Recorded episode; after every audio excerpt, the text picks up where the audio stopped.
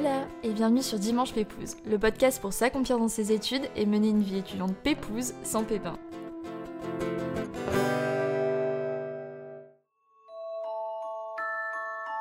On n'imagine pas comme une seule décision peut tout changer, peut nous changer. Oser partir étudier à l'étranger seul pendant des années, découvrir, se débrouiller, prendre ses marques, apprendre, et surtout trouver sa place pour mieux se construire et se découvrir. Aujourd'hui, je suis ravie de vous amener dans mon pays de cœur, l'Espagne, aux côtés de Margot qui a sauté le pas pour aller suivre ses études de rêve toute seule là-bas et qui nous emporte avec elle dans cette expérience d'une vie.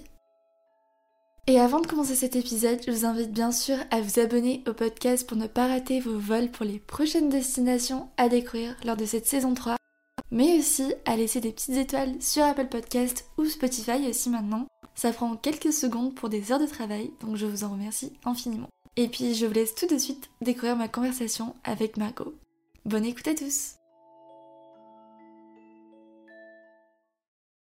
Hola Margot, je suis très heureuse de te recevoir euh, sur Dimanche Pépouze parce que aujourd'hui on va parler euh, d'un pays qui me tient euh, particulièrement à cœur, celui de ma famille, l'Espagne, et de cette aventure d'une vie que tu es partie à vivre il y a quelques années lors d'un moment de doute ben, clé dans tes études.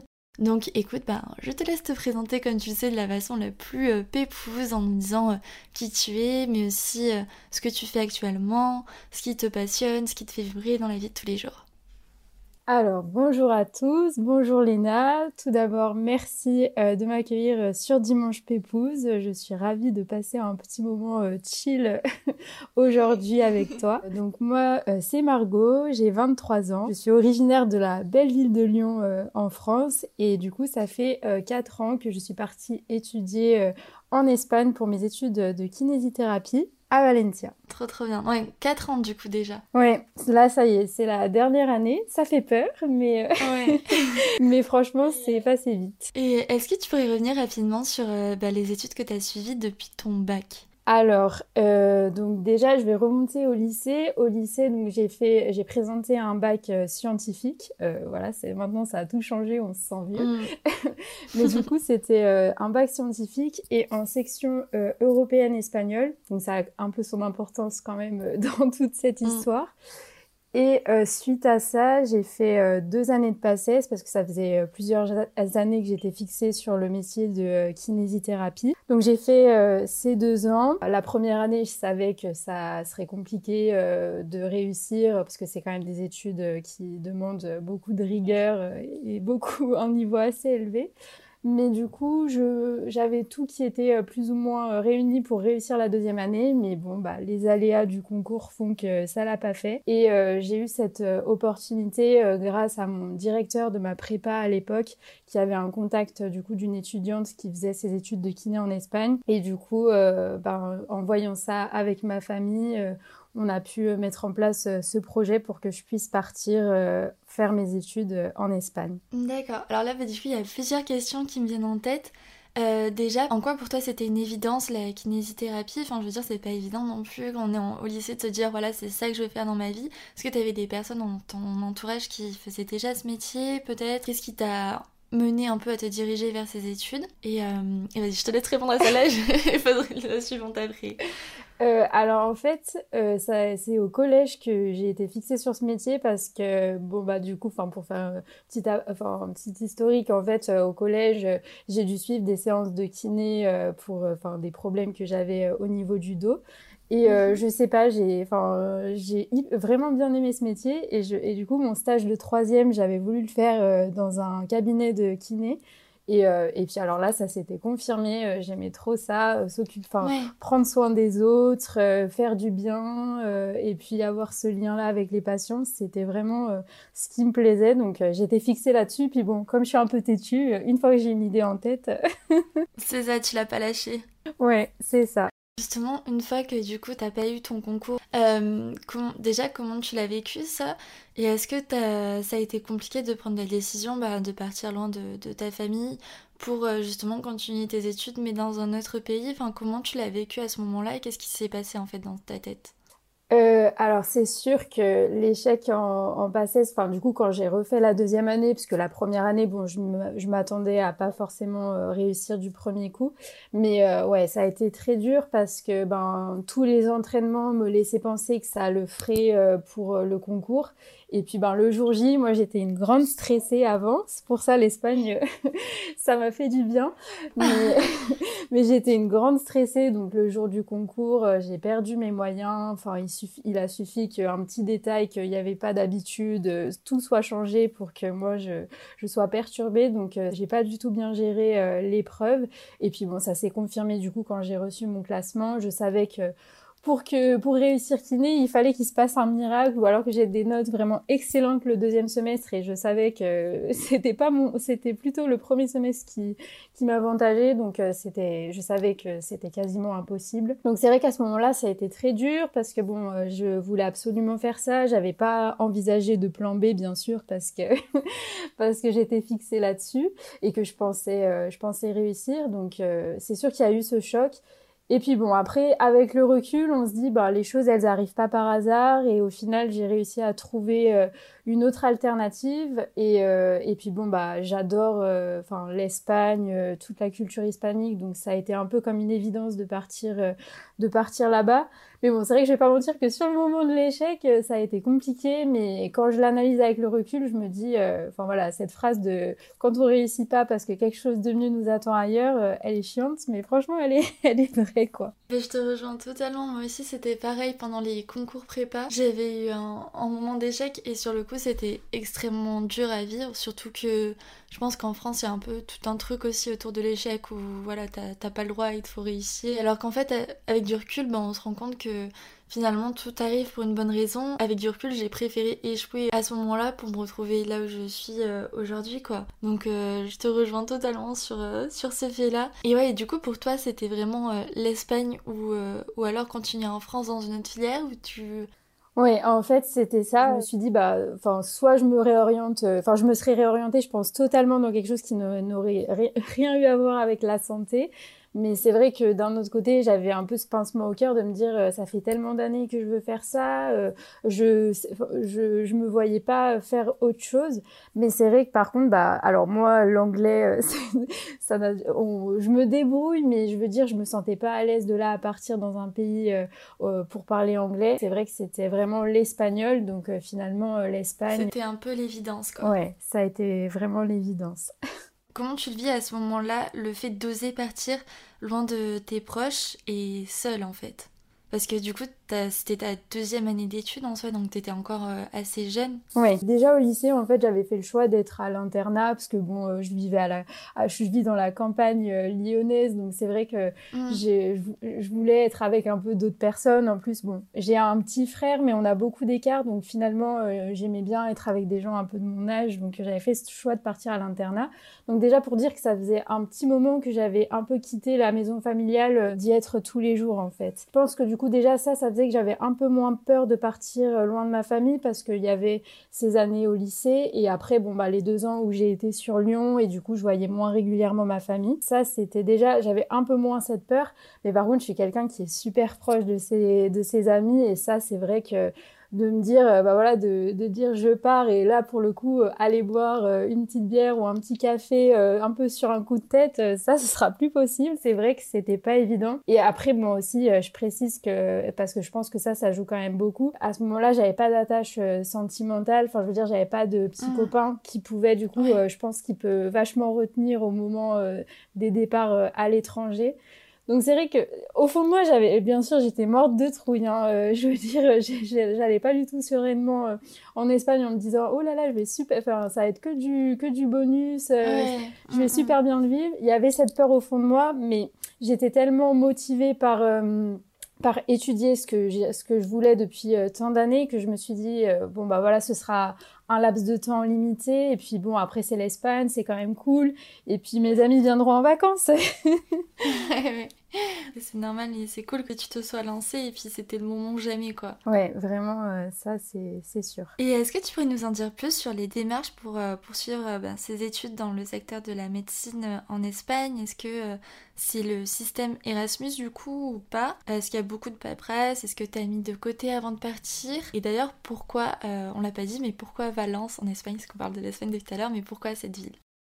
Alors, euh, donc euh, déjà, je suis pas partie avec le système Erasmus parce que du coup, vu que c'est tout, le cursus que je fais en entier, c'était pas possible de le faire euh, par ce biais-là. Pour les personnes qui veulent partir en Espagne et étudier quoi que ce soit, que ce soit la médecine ou même d'autres domaines, je vais recommander une plateforme qui a été mon saint graal pour préparer mon départ. C'est France Espagne Éducation. Il me semble qu'à l'époque, enfin, on a payé, en gros, c'est, enfin, c'est une plateforme qui est payante, mais franchement, le, le tarif, je crois qu'il est euh, de 80 euros et, c'est vraiment pour, ça nous accompagne du début à la fin. Même là, pour l'équivalence de mon diplôme, je vais pouvoir les solliciter.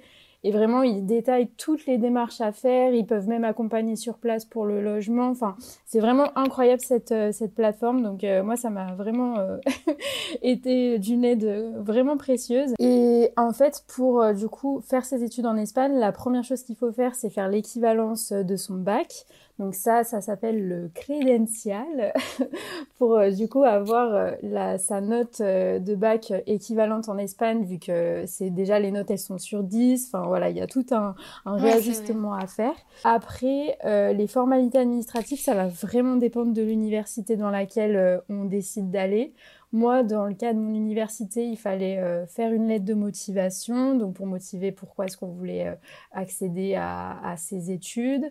Euh, il y avait aussi des tests de langue. Bon, alors il faut pas se mettre la pression, hein, parce qu'en fait leur objectif c'est, bah, vu que moi dans mon cas j'ai voulu suivre vraiment le cursus 100% en espagnol, parce que des fois ça peut être possible de suivre avec une partie en français ou une partie en anglais. Mais du coup, enfin, il, il, fallait qu'ils évaluent un peu notre notre niveau. Et après moi, je crois que j'avais eu une sorte de petit test de psycho. Euh, je pense que bon, enfin, c'est des questions euh, hyper bateau, mais c'est peut-être un peu pour voir euh, notre niveau d'empathie. En tous les cas, ça c'était vraiment propre à ma filière par rapport aux études paramédicales. La dernière question, travailler tous les étés où du coup je mettais un peu de l'argent de côté, mais de toute façon pour là les, les études dans mon université, c'est une université privée. En fait, c'est le coût d'une école de commerce en France j'ai dû faire un prêt étudiant euh, parce que pour le coup j'avais pas euh, suffisamment de côté pour pouvoir euh, partir. D'accord. Puis après de toute façon les prêts étudiants c'est quand même avec des taux assez bas. Je sais qu'il y a beaucoup de questions autour du prêt étudiant mais c'est vrai que c'est pas non plus hyper compliqué d'avoir un prêt étudiant. Les taux sont assez bas et je trouve que c'est toujours mieux personnellement d'investir dans des études plutôt que d'investir dans une voiture ou, ou, des choses comme ça tu vois. Donc je sais qu'il y a beaucoup de questions autour de ça mais le prêt étudiant finalement si ça te permet de faire les études qui te plaisent bah pour moi il y a rien de, de mieux quoi. Ouais, moi aussi, c'est sûr que ça peut être une pression de se dire, c'est quand même un gros investissement que, que je fais. C'est vrai que des fois, enfin, moi, je suis très, euh, bah, c'est pour ça que j'adore écouter des podcasts parce que je suis très développement personnel et je me dis, bah, quoi de mieux, en fait, que d'être heureux dans ce qu'on fait et de, et de faire une formation qu'on a choisie. C'est un investissement pour, euh, pour soi et pour moi, il n'y a pas meilleur investissement que ce type-là, quoi. Ouais, et du coup, c'est vrai que ça peut faire peur parce que c'est des sommes qui sont importantes, hein, attention. Mais franchement, je pense que c'est un investissement qui, enfin, qui vaut absolument le coup. Et mine de rien, je pense que être le plus heureux dans son travail, ça n'a pas de prix. et du coup, pourquoi tu as choisi euh, Valence? Pourquoi euh, cette ville et pas une autre en Espagne? Alors, euh, c'est vrai que j'avais plusieurs options qui se présentaient euh, à moi. Premièrement, je m'étais dit euh, pourquoi pas Barcelone? Au niveau distance avec Lyon. Je m'étais dit ça se fait relativement bien parce que bon, j'essaye, enfin voilà, je suis très soucieuse de l'environnement et l'écologie, donc prendre des avions tout le temps, je voulais pas non plus, je voulais me débrouiller par un autre moyen de transport. Donc je m'étais dit ça peut être pas mal. Mais alors moi j'avoue que Barcelone, les Catalans, euh, bon ils sont un peu, euh, ils ont une mentalité un peu spéciale. Et j'avais entendu qu'en fait dans certaines universités euh, ils parlaient tout le temps catalan en fait. Et du coup euh, c'est ah compliqué de suivre. Donc euh, Barcelone c'était, je, je l'avais envisagé en premières options, mais au final je l'ai, je l'ai laissé de côté.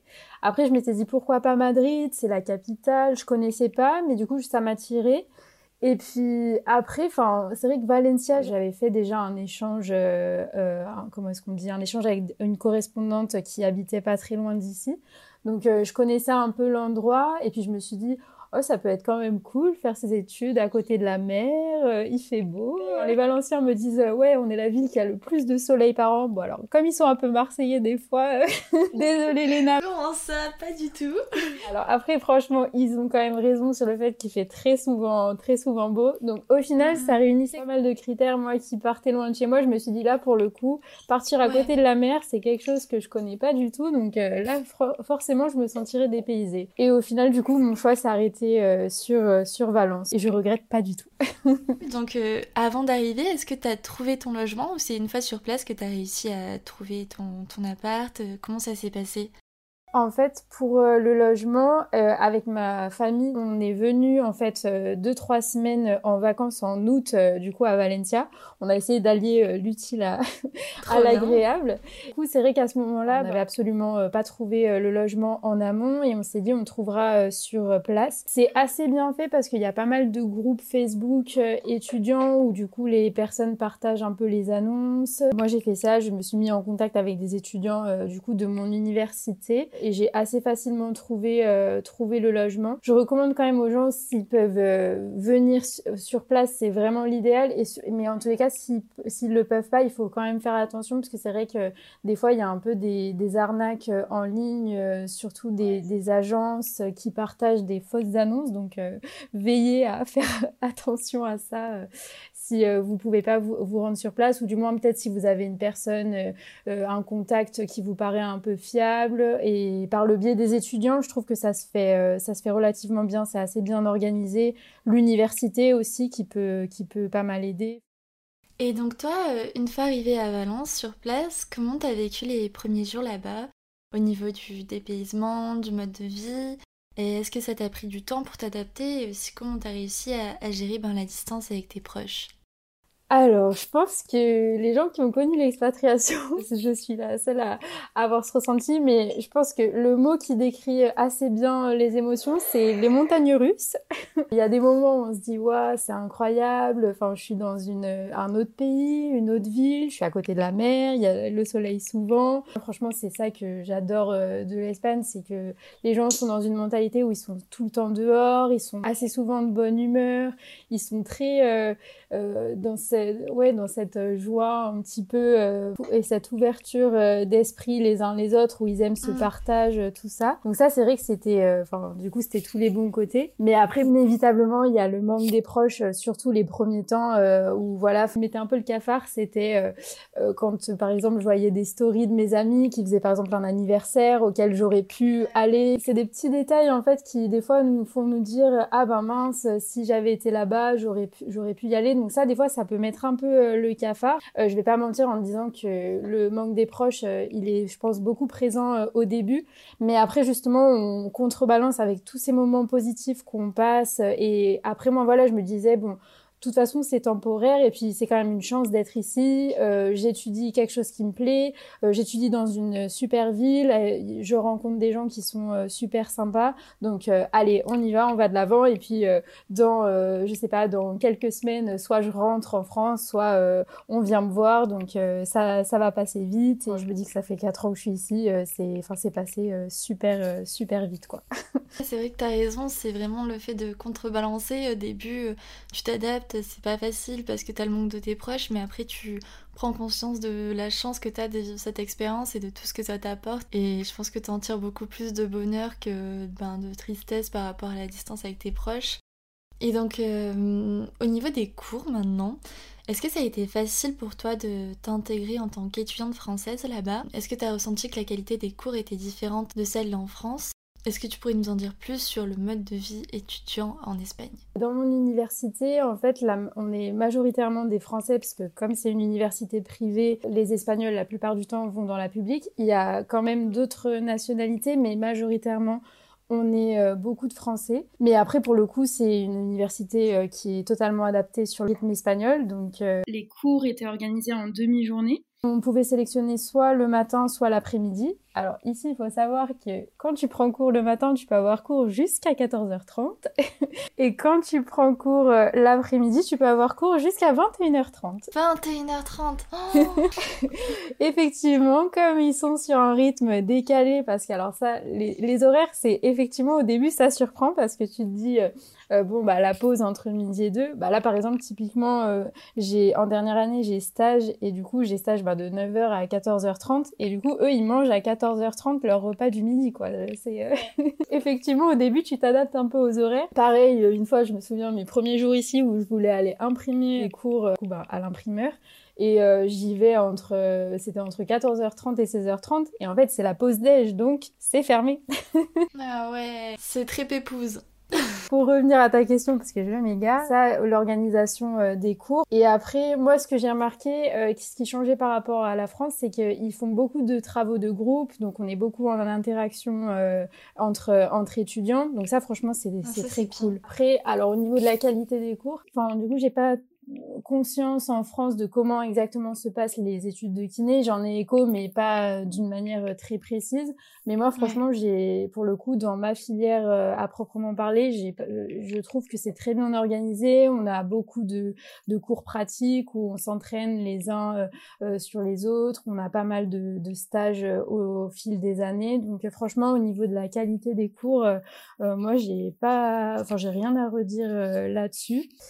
Et après, alors le mode de vie étudiant, donc moi justement, euh, le fait que ce soit une université euh, avec beaucoup de Français, euh, au mhm. début, et je pense que ça, quand on est expatrié, c'est un peu le truc qu'on fait au début, on reste beaucoup avec des Français. je pense que ça nous rassure d'être de, avec des personnes de notre nationalité. Mais du coup, c'est vrai qu'il faut essayer de se dire, allez, je, je dois pas avoir honte de mon accent qui est pas encore au top, du fait qu'il y a des mots que je sais pas encore bien dire et tout c'est pas grave. En plus, bon, les Espagnols là-dessus, ils sont assez euh, décomplexés. Il faut pas se, dire oh là là, ils vont me juger par rapport à mon accent. Franchement, non, il faut y aller parce que c'est vrai que des fois, on peut facilement tomber dans le truc de d'être à l'étranger, mais de rester avec euh, avec beaucoup de Français. Moi, ça m'a un peu fait ça en confinement. Je me suis dit mais ça va faire un an et demi que je suis en Espagne, je côtoie des, des personnes locales, des Espagnols mais quand même majoritairement je reste beaucoup avec des Français. Donc après je me suis revenue avec un peu un autre état d'esprit après le confinement en me disant j'ai pas honte de de parler même s'il y a des mots que je sais pas, j'y vais. Faut surtout pas avoir honte de son accent, de de pas savoir bien dire les choses parce que bah des fois on en rigole. Il y a encore plein de mots que je sais pas et des fois je, je leur pose des questions pour pour m'améliorer et de toute façon il y a que en, pratiquant que qu'on s'améliore. Bah c'est ça, c'est ce que j'allais te dire, c'est qu'après si tu te restreins, si tu te mets des barrières, tu vas jamais t'améliorer, tandis que là, à force de pratiquer, bah c'est aussi euh, finalement se trompant dans les mots, etc., qu'on s'améliore et qu'on progresse. Donc euh, évidemment, c'est hyper important d'être au contact euh, des, des, Espagnols sur place. C'est comme ça qu'on apprend et qu'on progresse le plus rapidement, je pense aussi.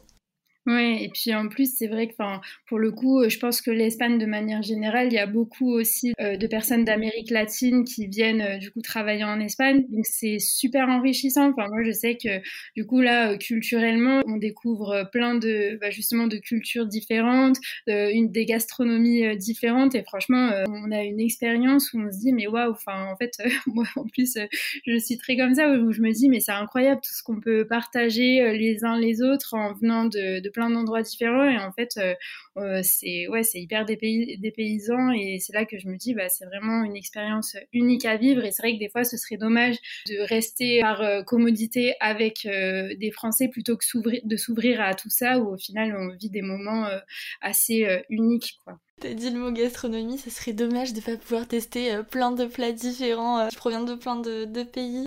Moi, c'est ce qui a retenu mon attention là quand t'as parlé. Ouais, non, franchement, il y a plein de trucs super bons, même, même au niveau euh, des, des plats espagnols. Enfin, ouais, il y a des trucs, il y a des choses que je connaissais pas parce qu'on a très le cliché de la paella, mais ici, quand je suis arrivée, ils cuisinaient une sorte de, enfin, du coup, moi, je pensais que c'était de la paella et en fait, ils m'ont dit non, c'est de l'arroz al horno. Si on traduit littéralement, on se dit riz au four, on se dit mais qu'est-ce que c'est que ça, les grains de riz dans le four? Mais non.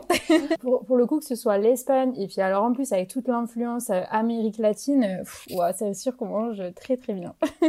avec Mamie Lola chez moi, je, je me régale à chaque fois. Franchement, les plats espagnols, c'est sous-côté.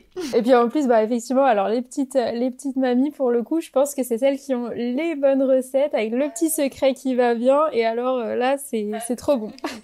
Et donc, est-ce que tu pourrais nous, nous en dire plus sur ton budget là-bas en tant qu'étudiante au niveau ben, du logement, coût des courses, des transports, mais aussi ben, des soirées, des sorties, etc. Alors, du coup, euh, mon université euh, euh, en étant privée, donc ça, j'avais fait le prêt étudiant pour le financer. Mais par contre, c'est sûr que ce qui est quand même cool de l'Espagne, c'est que le coût de la vie sur place est quand même moins cher euh, qu'en France. Les logements aussi, bon, par exemple, moi, en tous les cas, euh, à Valence, le loyer quand même est très euh, abordable. Je pense que contrairement à Barcelone ou Madrid, justement, même si Valence est la troisième ville d'Espagne, quand même la plus grande. C'est vrai qu'ici, le coût de la vie est quand même très abordable. Donc, pour donner une petite idée, alors le coût de mon loyer avec les charges et la Wi-Fi, c'est aux alentours de 300-350 euros par mois. Après, je suis en colocation avec notre colocataire, mais je trouve que quand même euh, majoritairement tous les appartes euh, ont des budgets quand même euh, très très abordables. T'es bien placée dans la ville enfin... Je suis très fan de mon petit quartier. Alors, s'il y en a qui connaissent euh, Valence, euh, je suis... Parce que oui, je t'ai même pas demandé, Léna, si tu connaissais euh, Valencia. Non, bah alors moi, j'ai ma famille qui est de Grenade. Et Valence, du coup, je, enfin, je pense que j'y étais allée quand j'étais petite, mais récemment, j'y suis pas retournée. Et quand je te dis quand j'étais petite, genre, j'avais moins de 5 ans, tu vois. Mais t'inquiète pas, là, je, après l'enregistrement, j'avais prévu de prendre mes billets et de te rejoindre. ah ouais, bah franchement, avec grand plaisir. Hein. On ira manger une paella euh, sur la plage. Mais du coup, eh ben, quand tu viendras, tu verras que je suis juste à côté, euh, du coup, d'un petit parc. Donc, il y a le parc de la Touria qui est super agréable, qui fait toute la ville où, en fait, euh, historiquement, c'est là où il y avait le fleuve qui passait, qui a été détourné après une grosse inondation qu'ils ont connue. Et du coup, moi, je suis, je suis vraiment à côté de, de ce parc-là, donc franchement, c'est super, euh, super agréable. C'est très bien, euh, très bon vivre, comme on dit. Mm. et donc, euh, pour dire que les loyers sont très abordables. Et après, au niveau des courses, c'est pareil. Quand je me débrouille très bien, je peux m'en sortir pour 150 euros par mois. Et après, bon, selon après moi aussi, bon, je précise que je, je, je, mange pas de viande et très peu de poisson, donc c'est peut-être ce qui des fois peut coûter aussi un peu cher euh, ici. Le budget dépend un peu de ce qu'on a l'habitude de manger, mais en tous les cas, de manière générale, c'est moins cher euh, qu'en France. Et après, au niveau du transport, pour le coup, moi, je prends pas les transports euh, en commun. Euh, je veux dire, je me déplace quasiment tout le temps à pied ou à vélo. Le vélo Héroa, enfin, les pistes cyclables sont ah hyper bien aménagées. Ouais, vraiment, j'ai été super contente de ça parce que moi, à Lyon, pour le coup, les pistes cyclables, c'est pas ça. C'est très bien aménagé. Et en plus, du coup, l'abonnement annuel, c'est 30 euros par an. Pour le coup, c'est hyper abordable. Et puis après, bon, si des fois, je dois me déplacer en transport en commun, euh, je prends des tickets, mais bon, Ok, donc ben, un coût de la vie qui est relativement quand même moins cher euh, qu'en France, donc j'imagine que de vivre en Espagne quand on est étudiant, c'est quand même très très pratique quoi. oui, non, non, franchement. Et, ah oui, non, tu m'as demandé aussi pour les soirées. Alors, du coup, là, avec le Covid, j'ai moins conscience de, de comment ça se passe parce que du coup, je suis un peu moins, un peu moins sortie et, je crois que c'est différent euh, comparé à avant.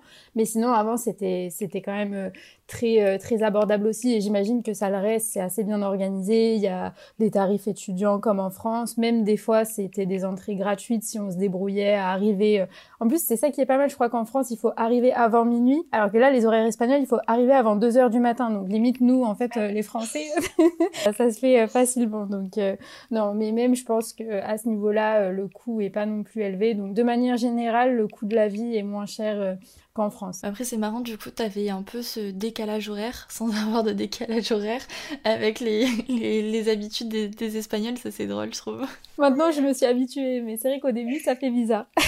J'imagine. Et je suis curieuse d'en savoir plus sur ta routine là-bas, est-ce que t'avais euh, des petites habitudes euh, bah, qui te rendaient heureuse et te faisaient réaliser que t'étais à des kilomètres euh, de chez toi en étant à Valence? Alors, bah, moi, vraiment, le fait d'être à côté de, de la mer, c'est quelque chose que j'ai jamais connu. Euh, je veux mm. dire, j'ai jamais vécu euh, dans une ville à côté de la mer. Donc ça, vraiment, des fois, de, de me dire, bah, allez, je prends euh, le vélo. En 20 minutes, je suis à la mer. C'est pas une ville qui est construite autour de son port et de sa, et de sa plage. Il y a quand même le centre-ville. Et après, la, enfin, la plage et le port, c'est, on va dire, c'est un quartier de la ville, mais c'est pas le, le point d'intérêt central de la ville. Donc, pour le coup, c'est ça qui est cool, c'est que si tu as envie d'aller à la, à la plage, tu peux y aller. Après, le centre est super agréable. Il y a plein de choses à faire, euh, enfin, culturellement, euh, d'aller voir des petites expos, tout ça, c'est très sympa. Et puis après, bon, bah, le, la météo, euh, le soleil, rien que le fait de sortir et de voir des palmiers, moi, voilà, je me sentais déjà dépaysée. rien que ça. Comme on disait, au niveau de la nourriture, où mm. du coup, ils mangent super bien les petits tapas, mm. le petit pan con tomate. Alors ça, c'est le truc super simple, mais alors ce petit pain avec la pulpe de tomate et l'huile d'olive, là, oh là là, j'en ai, j'en ai l'eau à la bouche. Heureusement qu'on n'enregistre pas cet épisode à midi, sinon j'aurais trop eu la dalle là. Et maintenant, Margot, si t'avais un seul choix à faire, quel serait ton endroit préféré à Valence que tu recommanderais euh, le plus? Franchement, il y a plein d'endroits euh, super sympas euh, dans, dans Valence. Mais si je devais arrêter mon choix sur un, ce serait la Fabrica des Yellow. Donc c'est une ancienne fabrique euh, de glaçons qui est euh, à côté de la plage. Donc c'est très bien par exemple, on passe une petite après-midi à la plage et après pour aller à la Fabrica de Yellow pour soit boire un café, boire un, verre en fin, en fin de soirée et manger euh, des petits, enfin grignoter des petites choses. Souvent en fait il y il y a des concerts live ou alors il y a des projections Enfin, moi j'aime bien, ça fait très ambiance hangar, un peu, euh, un peu hippie. Euh, enfin voilà, j'aime beaucoup. Donc je recommanderais cet endroit, mais franchement c'était compliqué parce qu'il y a plein d'autres endroits super sympas.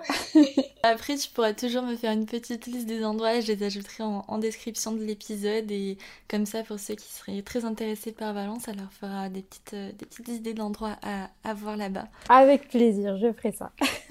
et donc maintenant, qu'est-ce que tu dirais que cette expérience de chez toi t'a apporté personnellement? Comment tu définirais finalement la Margot d'avant euh, ses études et celle d'aujourd'hui euh, qui s'est expatriée en Espagne depuis, euh, depuis 4 ans?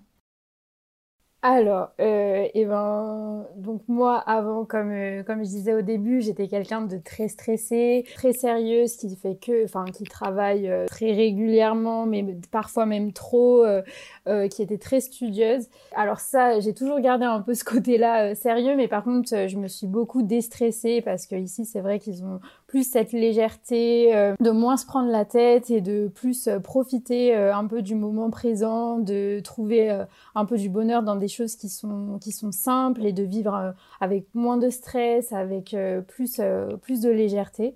Donc ça, franchement, euh, c'est quelque chose euh, qui m'a fait beaucoup de, beaucoup de bien. Ça t'a permis de trouver un peu cet équilibre dont tu avais besoin finalement. Complètement, vraiment. Euh, pour ça, ça m'a fait énormément de bien. Et je pense aussi, ça m'a apporté euh, plus de confiance en moi parce que c'est vrai qu'ici, je trouve que les gens se soucient moins en fait de, ce qu'ils vont dégager dans le sens, enfin, ils ont moins peur du jugement en fait et du coup, ils sont assez décomplexés et ça, franchement, c'est vrai que ça fait, ça fait du bien parce que même je vois en termes de comment ça peuvent s'habiller euh, euh, les filles en l'occurrence. Enfin, je veux dire, elles s'en fichent si jamais euh, elles n'ont pas le corps qu'il faudrait considérer qu'elles aient pour porter telle ou telle chose. Enfin, elles se disent, bah non, pas de normes, on s'en fiche. je m'habille comme je veux, je fais ce que je veux. Et ça, franchement, c'est vrai que c'est très décomplexant et du coup, ça moi, je pense que ça m'a permis de, gagner confiance, confiance en moi. En fait, c'est un endroit qui te permet ben, d'être euh, toi-même tout simplement sans aucun jugement et avec beaucoup de bienveillance et je pense que ça ça fait vraiment euh, la différence surtout quand tu es en train de te construire. Je pense que c'est vraiment un gros plus d'évoluer dans un environnement euh, comme ça et c'est vrai que c'est quelque chose qui qu'on ressent beaucoup en Espagne dans n'importe quelle ville, c'est vraiment la mentalité là-bas que comme aussi j'aime beaucoup et je pense que ça devrait être comme ça partout. Ouais, complètement. Et après dernière chose, je pense que ça m'a aussi permis de voir que j'étais capable de j'étais capable de le faire. Ça ça m'a permis de repousser vraiment euh, mes limites et c'est vrai que à l'heure actuelle euh, voilà, je me dis, j'ai plus peur de, de partir euh, loin de mes proches. J'ai très bien vu que ça pouvait totalement se concilier d'être loin, mais de maintenir euh, un lien euh, avec enfin, ma famille et mes amis, même si c'est d'une manière différente. Donc euh, ça c'est vrai que voilà de me dire euh, ouais j'ai pu le faire, euh, j'y suis arrivée, c'est une satisfaction une satisfaction personnelle ouais. bah, c'est clair tu peux vraiment être fière de toi et je pense que tu as fait le bon choix pour non seulement bah, continuer dans les études qui te plaisent mais aussi toi t'épanouir personnellement comme tu le dis. Donc ça colle totalement avec Dimanche Pépouze, c'est ce qu'on veut. Et maintenant, est-ce que tu aurais un conseil à donner aux personnes qui nous écoutent et qui souhaitent partir et étudier à l'étranger, et notamment en Espagne?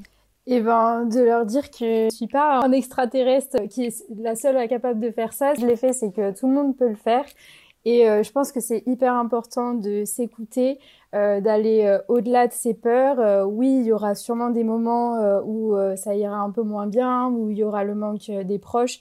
Mais franchement, l'expérience qu'il en sera tirée à la fin, il en vaut vraiment le coup. Et je pense que vous en sortirez changé comme je dis, euh, voilà, moi j'ai été capable de le faire, c'est que tout le monde peut le faire. Et des fois, je pense qu'il faut pas trop se poser de questions et se dire, allez, j'écoute ma folie. Et puis de toute façon, euh, les choix ils sont jamais figés. Donc si jamais on se rend compte que ça nous plaît pas, ben il y a aucun souci, on peut faire euh, machine arrière. Et puis souvent en plus, la plupart du temps, c'est simplement une expérience de vie. Et moi, franchement, jusqu'à présent de ma petite vie, c'est la meilleure expérience que que j'ai vécue et ça et vraiment ça a forgé ma personnalité et ça a un peu changé ma perception euh, des choses. Donc euh, vraiment, euh, prenez prenez vos valises et votre courage et, vous allez vivre des super moments et échanger avec des, des, gens géniaux et ce sera ce sera vraiment une, une expérience qui va qui va vous changer.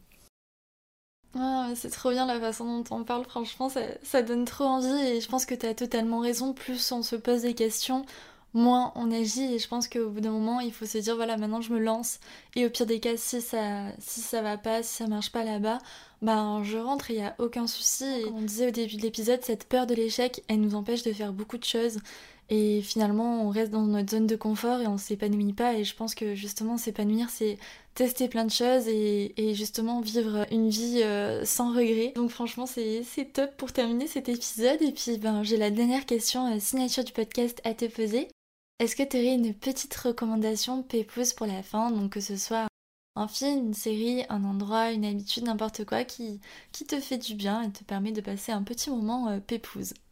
Alors, pour cette dernière question, j'ai préparé une petite surprise. Oula! Je voulais recommander une musique euh, espagnole et vu que du coup euh, j'ai fait de la guitare et que là récemment je me suis mise au ukulélé, je me suis dit que j'allais la faire euh, un petit peu au ukulélé, donc euh... trop contente. Le titre c'est Siempre me quedara. Allez, du coup c'est parti, je vous la fais.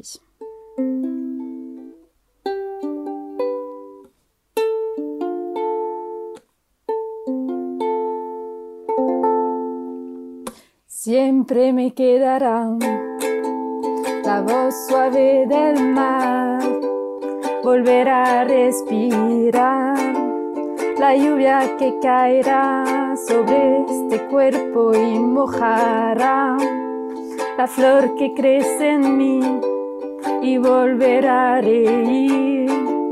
Y cada día un instante volver a pensar en ti, la voz suave del mar volver a respirar. La lluvia que caerá sobre este cuerpo y mojará. La flor que crece en mí y volver a reír. Y cada día un instante volver a pensar en ti. La voz suave del mar volver a respirar la lluvia que caerá sobre este cuerpo y mojará la flor que crece en mí y volverá a reír. Y cada día un instante volverá a pensar en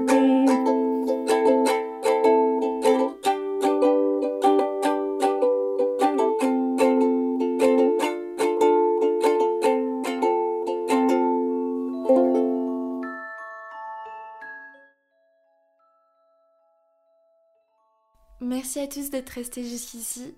Pour être honnête, j'avais les larmes aux yeux avec cette petite chanson de fin. J'ai adoré cet épisode et j'espère que vous aussi. Si c'est le cas, n'oubliez pas de laisser des petites étoiles sur Apple Podcast ou aussi sur Spotify. Ou simplement de partager l'épisode en story sur Insta en taguant le compte at Dimanche Podcast. De le partager à votre entourage. Et moi je vous dis bon dimanche Pépouze et à dimanche prochain.